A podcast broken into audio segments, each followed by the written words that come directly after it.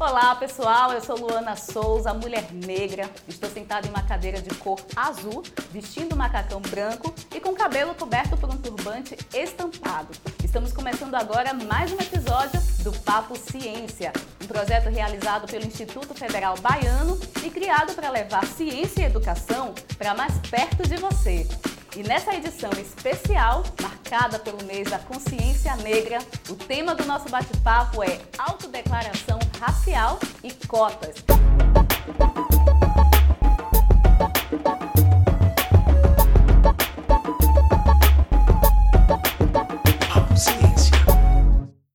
Quem vai conversar com a gente e nos ajudar a entender esses pontos são duas pesquisadoras e especialistas do tema. A professora Isanete Marques, do Instituto Federal Baiano, e a professora Marcilene Garcia, do Instituto Federal da Bahia. Professoras, sejam muito bem-vindas. Bom dia. Obrigada. Obrigada. Bom dia.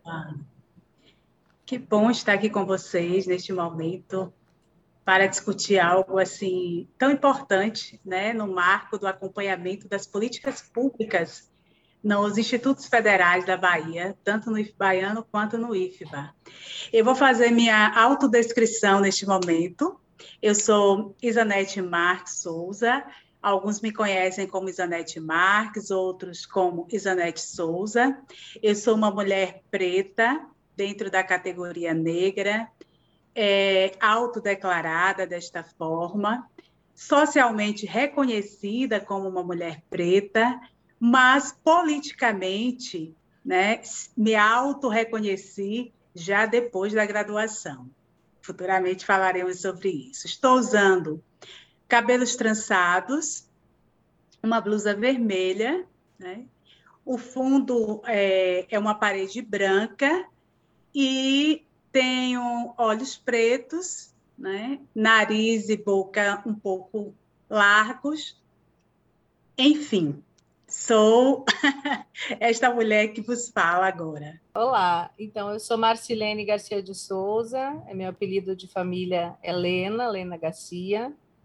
É, eu sou uma mulher negra, é, pelas categorias do BGE me autodeclaro como parda, tenho cabelo, é, estou com o cabelo enrolado, é, com um vestido aqui, eu acho que é um vestido africano, não sei de qual país aqui, para fazer o comercial do vestido.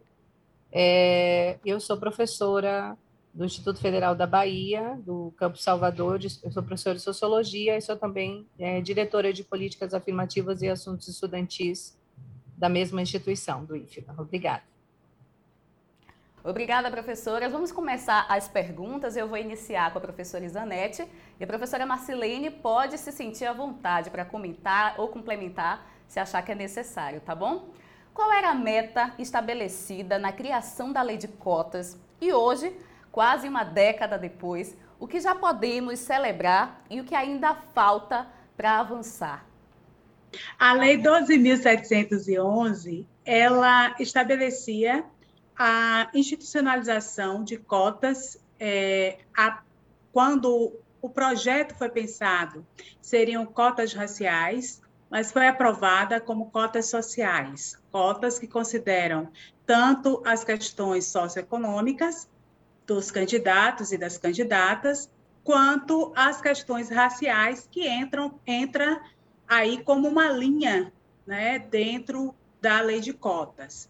Então, dentro dessa perspectiva, o Brasil, que foi um dos últimos países a extinguir a escravização de pessoas, assim como todos os demais países, né, ao se reunirem com a, é, através da ONU na, em Durban, decidiram, né, ou acordaram, melhor dizendo, não decidiram, mas acordaram a partir de uma luta do movimento negro, é, introduzir políticas de ações afirmativas. E o que seriam essas políticas de ações afirmativas?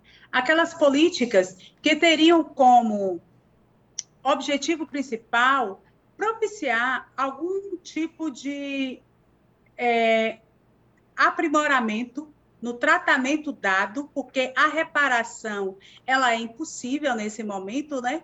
Já que um, um, dano feito, um dano dado, ele não tem como ser reparado. mas a história pode ganhar novos contornos. E nessa perspectiva de novos contornos, nós temos aí a inclusão da população negra, da população subalternizada, em maior quantidade dentro das universidades e das instituições de ensino superior, da qual a, é, os institutos federais faz parte. E nessa rede, a lei, inicialmente, ela previa um avanço gradual do sistema de cotas até chegar a 50%. É, enquanto Instituto Federal Baiano, nós conseguimos chegar em 2015, se não me falha a memória, mas foi 2015, nós conseguimos chegar a 75% de cotas, né? sendo que 5% é destinada aos PCDs, pessoas com deficiência, e os 70% para as cotas sociais, que incluem aí as cotas raciais. Nessa perspectiva, no quadro atual, nós temos dentro do IF baiano ainda esse percentual de 75% de cotas, e no caso, 70% das cotas sociais que são lá garantidas pela 12.711 de 2012, é, nos, cursos, nos cursos integrados, cursos técnicos integrados ao ensino médio, e também é, nos cursos de ensino superior. Nos cursos técnicos subsequentes, houve uma redução para 50%. Bem, nesse sentido, em termos quantitativos, a meta, digamos que ela vem avançando. Mas nós não podemos analisar apenas números, né? Nós precisamos analisar a qualidade, a permanência, né? É, nesse sentido, nós temos aí uma lacuna muito grande ainda. Inclusive, é, no Sistema Nacional de Coleta de Dados, tanto o censo escolar, né, o censo universitário, universitário, o censo universitário, e também na plataforma Nilo Peçanha, que é onde nós encontramos todos os, os, dados né, da rede federal de educação profissional, científica e tecnológica. Então, nós temos lá dados de entrada, mas nós não temos dados de saída. Então, você sabe quanto entra né, por ano, assim mesmo está de uma forma um tanto confusa, mas você sabe quanto entra, mas você não sabe quem sai, se é cotista ou não cotista. Né? A gente também não tem, é, em nível institucional ainda, um sistema de acompanhamento desses cotistas dentro da instituição, nos nossos 14 campi, nem no sistema de oferta de educação à distância.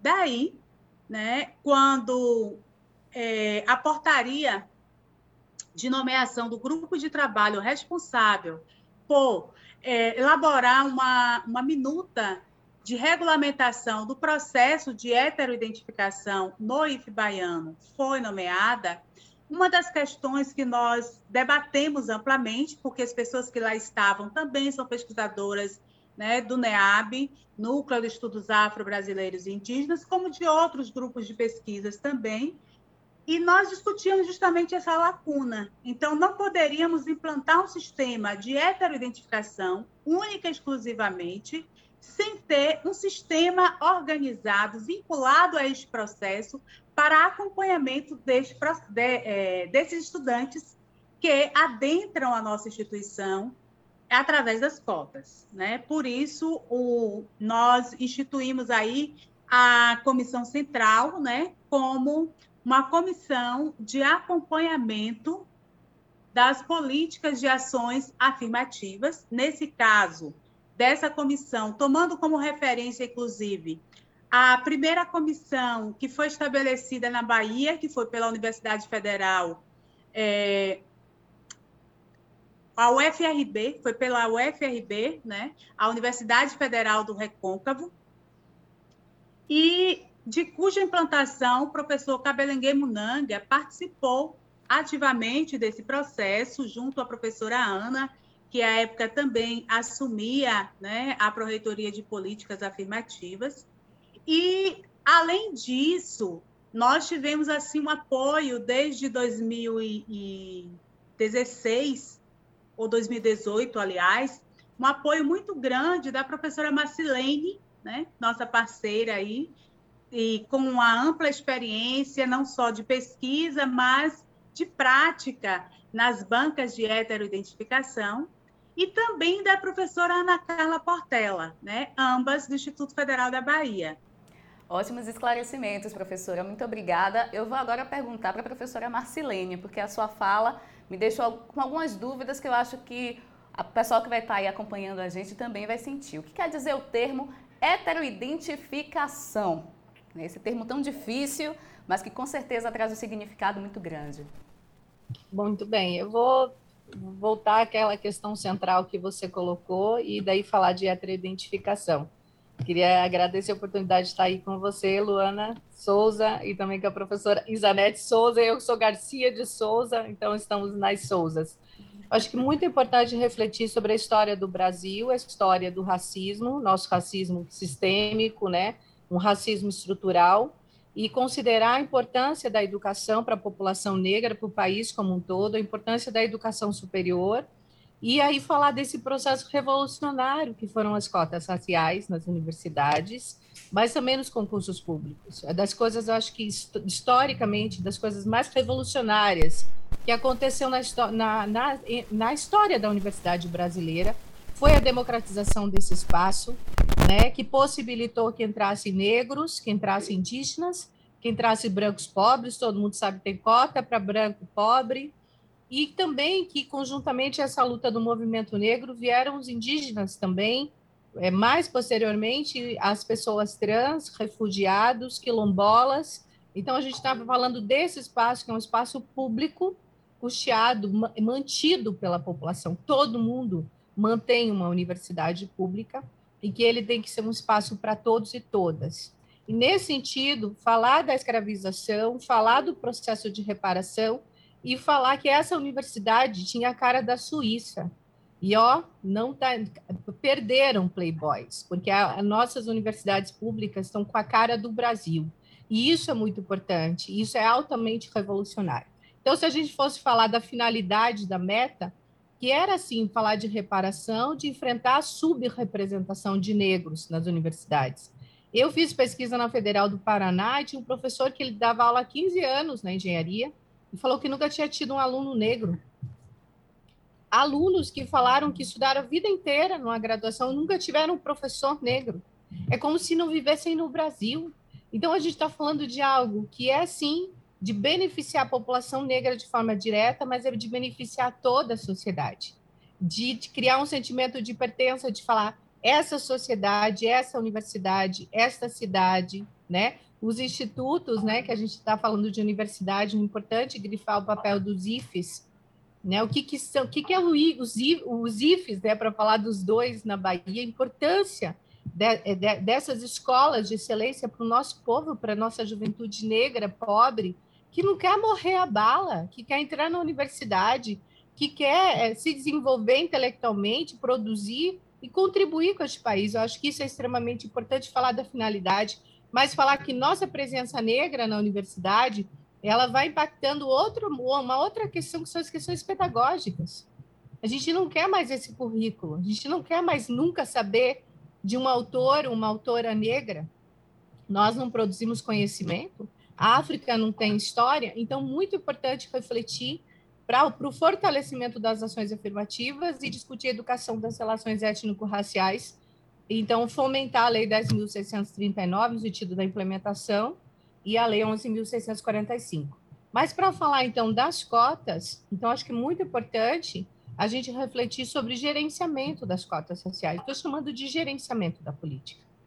E aí, professora Isanete toca numa questão muito importante, que é da produção de indicadores. A gente não pode ficar só com a plataforma Nilo Peçanha.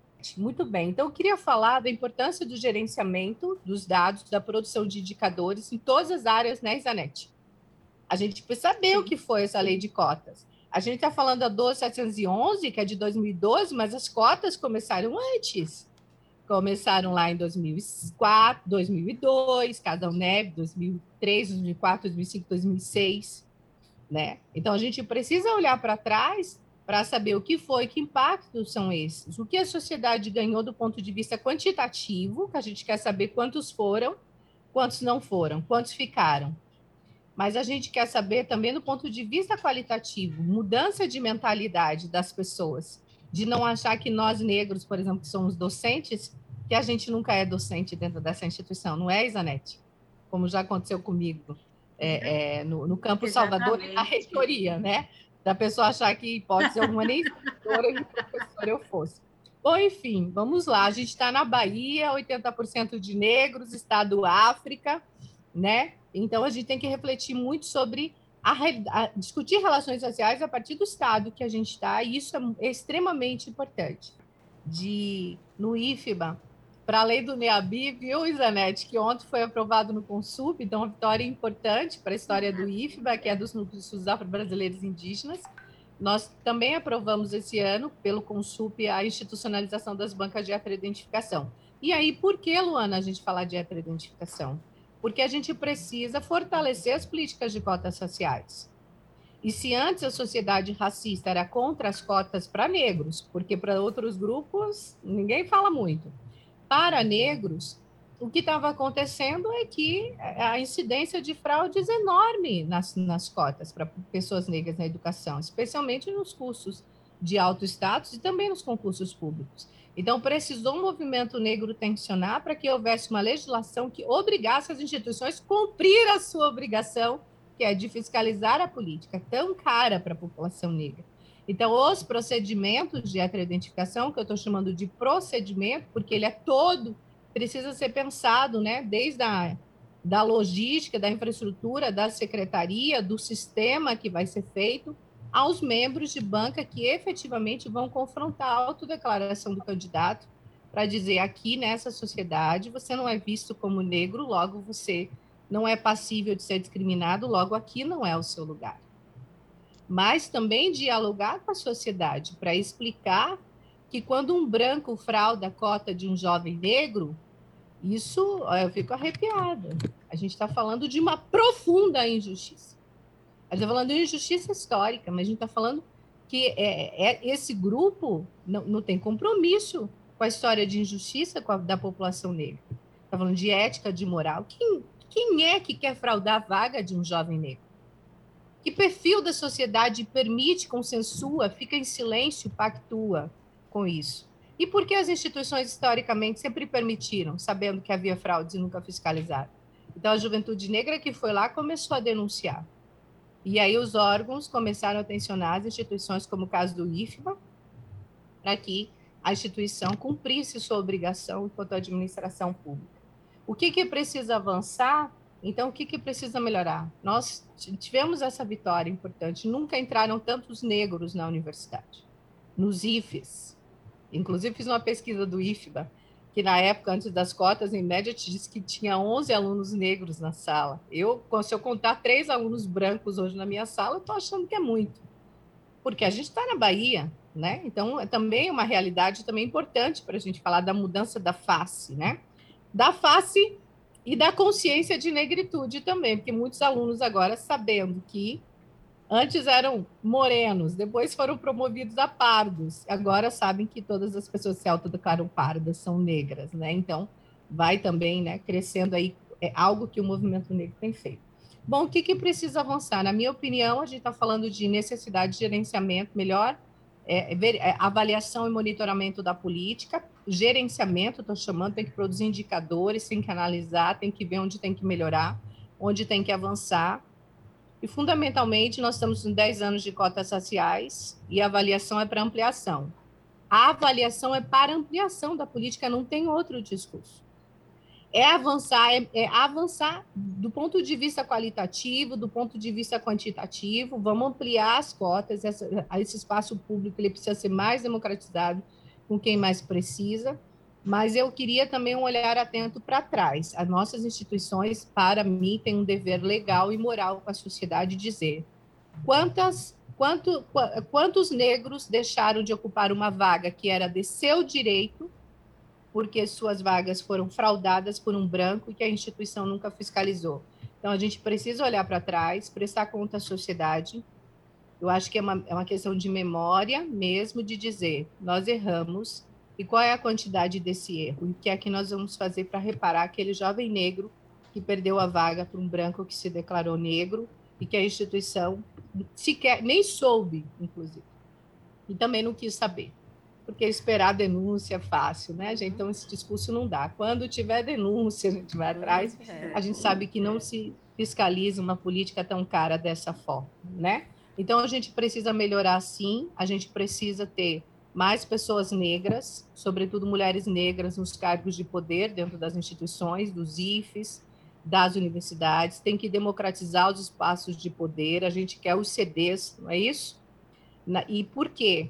Porque é isso que vai fazer uma mudança efetiva dentro das instituições, que é a participação de mulheres, de negros, de pessoas com deficiência, de, de povos indígenas, de é, quilombolas também, dentro da instituição, para pensar né, de forma mais alargada algo que a gente tem enfrentado, que é o capitalismo, mas que é o eurocentrismo também, que é essa forma de gestar que historicamente sempre nos excluiu, sempre sabendo que na, no rol da permanência e êxito, nós negros, né, sobretudo uhum. negros, né, somos os grupos mais vulnerabilizados. Então, acho que refletir sobre isso é importante. Tivemos avanços na área de, da política estudantil, né, Isanete? mas precisamos Sim. refletir sobre ações afirmativas para além de bolsas. Bolsa é importante, Verdade. mas a qualidade da permanência naquele espaço escolar, se houver discriminação, não tem qualidade. Eu não vou querer permanecer num lugar onde eu não sou incluído, onde eu não me vejo representado, inclusive no currículo, nos livros. Né? Eu acho que são essas questões que eu gostaria de contribuir para o debate. Obrigada. Perfeito, professor. Infelizmente, o nosso bate-papo já está quase chegando ao fim. Mas antes eu quero pedir, é, e é um assunto que eu acho que um dia inteiro não daria conta da gente debater tanto, né? Porque tem tantos pontos aí que são importantes de, de serem escurecidos, eu vou utilizar esse termo, tantos pontos que a gente precisa ainda discutir, tantas dúvidas para tirar. Mas eu quero, antes de finalizar, fazer uma pergunta e pedir para que vocês respondam de uma forma resumida, né, por causa do nosso tempo. Não tem problema. É, o momento é agora. É, eu quero saber sobre a autodeclaração racial, né, que é também um documento fundamental para o funcionamento da lei de cotas. E uma outra dúvida que eu acho que é de todo mundo: quais são os critérios que serão adotados pelas bancas de heteroidentificação? Você quer falar, Janete? Eu falo primeiro aqui.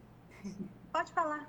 Eu falo. Obrigada. Bom, acho que uma questão muito importante. A autodeclaração, aquele documento que você assina, você diz: Eu, Marcilene Garcia de Souza, me declaro negra da cor parda, porque a lei é para pretos e pardos, é o que a gente, o que o Estatuto da Igualdade Racial diz, que os negros são as pessoas que se autodeclaram pretas e pardas, é o que o movimento negro também é, entende, academia, enfim. Então a pessoa vai dizer, eu sou negra da cor preta ou parda, né, conforme Aí o edital está regrando.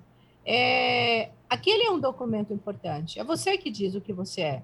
O que no procedimento de heteroidentificação, o que os membros de banca que foram treinados para estu estudaram sobre relações raciais no Brasil, entendem sobre fenótipo das pessoas negras no Brasil, porque as pessoas negras não são iguais, não é isso, gente? Estamos nos vendo aqui na tela, por exemplo, né?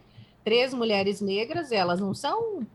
É, ela tem traços diferentes, inclusive. Então, esses membros de banca vão estudar, vão ter formação, vão ter, né, enfim, e vão fazer um olhar do que a sociedade veria. Se a, gente, a gente pode falar ah, que coisa difícil, não é difícil, não. É muito fácil, inclusive. A maioria dos candidatos, a gente olha, está olhando, ele entrou lá na sala. Você já olhou e já deu sim. E vão ter casos que não são tão fáceis, claro, porque a nossa sociedade é diversa. Tem casos que a banca vai olhar e falar: será que essa pessoa é negra? Vamos olhar com atenção, vamos discutir, vamos votar. Ok? A banca foi treinada para isso, para as discussões, foi, foi treinada para observar que tem candidato que se pinta, que se maquia para se parecer negro, enfim, todas essas coisas. Então, a heteroidentificação é quando um outro te olha vai dizer realmente, você está dizendo que é uma pessoa negra, eu estou vendo que é. A banca ali vai dizer esse papel da sociedade. Ah, mas é difícil? Não é. Porque a gente sabe que o segurança de shopping, a gente fala assim da profissão, assim, parece que você está menosprezando. Na verdade, a gente fala, ah, o segurança de shopping, olha uma pessoa negra à distância, nunca fez treinamento, não sabe nada de identificação e ele vai atrás. Temos que refletir sobre se o segurança de shopping vai atrás de negros, é porque ele foi treinado a olhar, no sentido de que a instituição ali é responsável pelo processo e não o profissional, porque às vezes a gente fala do profissional, mas eu queria chamar a atenção que há um, um, alguém, ele não foi treinado de forma correta e não pode corresponsabilizar o segurança de shopping pela situação de discriminação, mas sim o shopping nesse caso. Bom, acho que é para explicitar. Eu olho e eu, vocês estão nos olhando e eu estou fazendo uma heteroidentificação aqui. Eu vou dar sim para as três. Olha só, é, é, é simples. Os casos que não forem fáceis serão discutidos, sempre num olhar do conjunto dos traços fenotípicos negroides. Por quê? Porque nessa sociedade, como o racismo opera, é a partir da aparência, das marcas, cabelo, nariz, boca, sobretudo a cor da pele.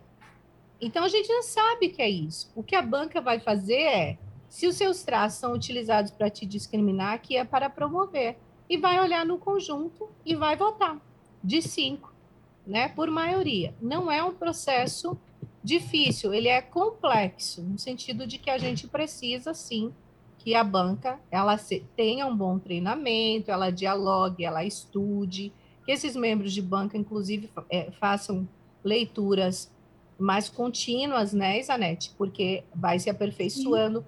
As formas de fraude, elas estão avançando, as pessoas estão usando tecnologia para fraudar.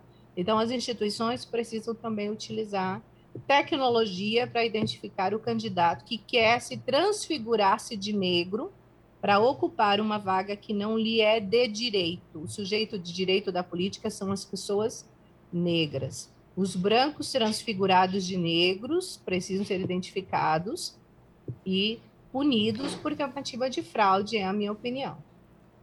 Perfeito. Nessa, nessa linha de que você fala da heteroidentificação como um reconhecimento social da nossa condição de pessoa negra, né, seja autodeclarada preta ou parda, é, as pesquisas, inclusive, elas se iniciaram no Brasil lá na década de 60, com o Horaci Nogueira, depois seguido também por outro sociólogo, que é o, o Florestan Fernandes, e que vai justamente comprovar, através de experiências, estudos prolongados, sistematizados, financiados por agências de fomento né, do combate ao racismo, que o racismo no Brasil é de marca. Por isso, a, as bancas de heteroidentificação e todo o processo de heteroidentificação é baseado nos processos fenotípicos e não na nossa ancestralidade.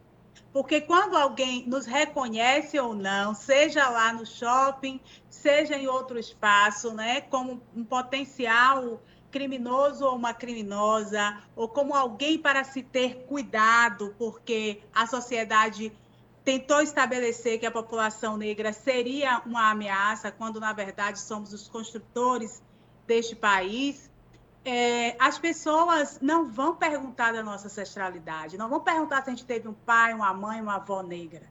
Vão olhar para os nossos traços fenotípicos. E esse reconhecimento ele é automático, justamente porque o racismo é estrutural. Então, todas as pessoas elas passam por esse tipo de treinamento de identificar socialmente quem é ou quem não é negro, até mesmo nas comunidades leigas. E dentro dessas comunidades, leigas, as pessoas também se tornam vítimas porque são é, educadas de forma racista, mas na hora da responsabilização, e aí eu vou concordar com a, a Marcilene, querem responsabilizar individualmente o cidadão que está tentando manter-se é, e manter a sua família de forma honesta, trabalhando, recebendo seu salário e cumprindo as ordens que lhe são dadas. E o aspecto formativo, então, ele não é uma demanda exclusiva das bancas de heteroidentificação, mas é importante. Sem ela, inclusive na nossa regulamentação, é, sem ela, as pessoas não podem atuar. Todos os processos precisam ter um momento de formação contínua e continuada sobre o que é ser negro no Brasil, olhando pelo aspecto filosófico, sociológico, o aspecto é, é, da convivência, geográfico, dentre outros aspectos. Mas Verdade. eu gostaria também de re, é, reificar uma afirmação que a Marcelene traz. Né?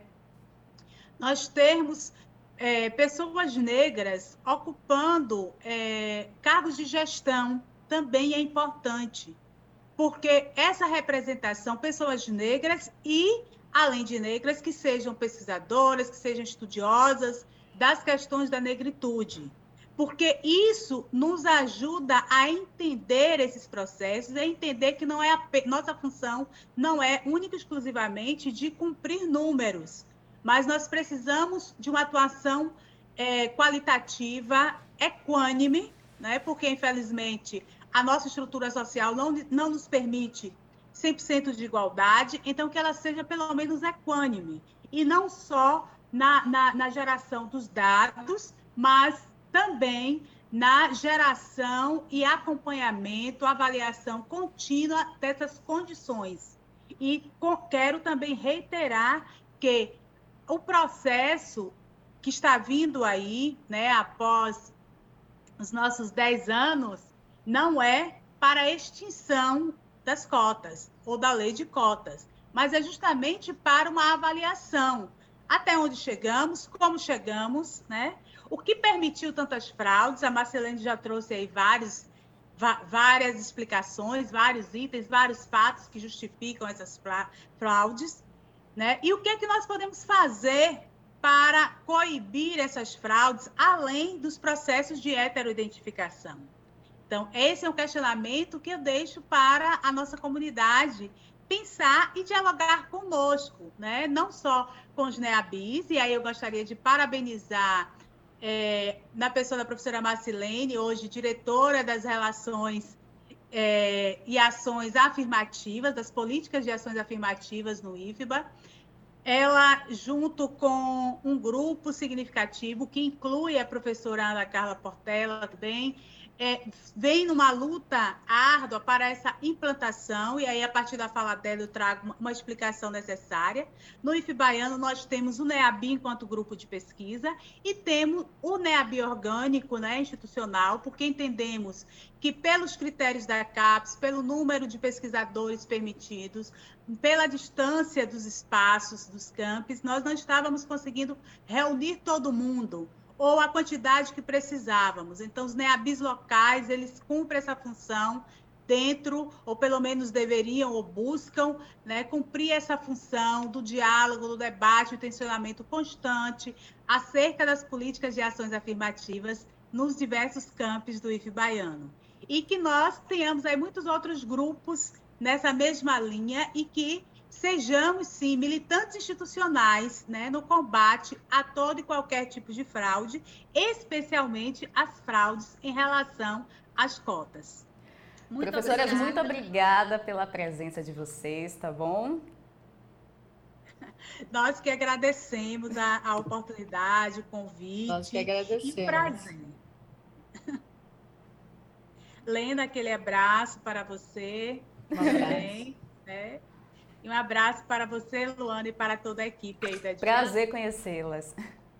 Esse foi o Papo Ciência de hoje. Aproveitamos para te convidar a conhecer mais sobre o projeto através do site papociência.ifbaiano.edu.br. Lembrando que esse programa está disponível no canal do YouTube do IF Baiano e nos principais aplicativos de podcasts. Ah, e que tal mandar para a gente uma mensagem contando o que achou sobre o assunto de hoje e continuarmos essa conversa? Bom, muito obrigada, gente. Até a próxima.